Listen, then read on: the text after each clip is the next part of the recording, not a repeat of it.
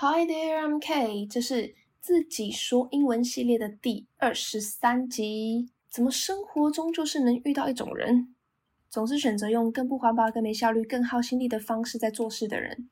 这种人可以表示老板吗？可以表示员工吗？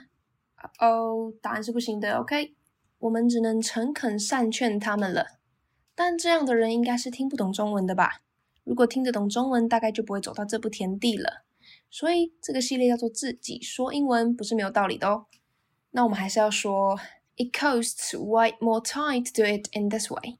Probably we could have another alternative to make it way better. 点问句的感觉，上扬的感觉，委婉带出来。这边再示范一次，正常版跟慢版。It costs way more time to do it in this way. Probably we could have another alternative to make it way better. 慢版的示范。It costs way more time to do it in this way. Probably we could have another alternative to make it way better.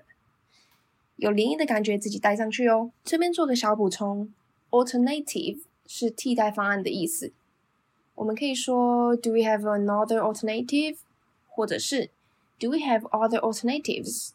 就是我们有没有其他的替代方案可以执行呢？再来，你在句子里面有听到 way more time 跟 way better，为什么要放上 way？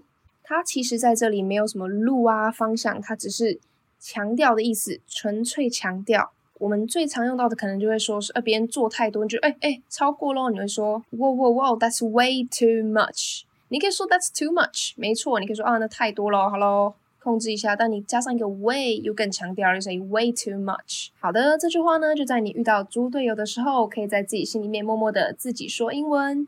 It costs way more time to do it in this way, and probably we could have another alternative to make it way better。把那个不满的情绪呢，转过来自己说英文，然后有点委婉的感觉。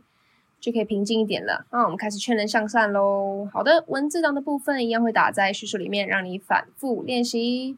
Okay, it comes to the end. I'm gonna see you next time. Bye bye.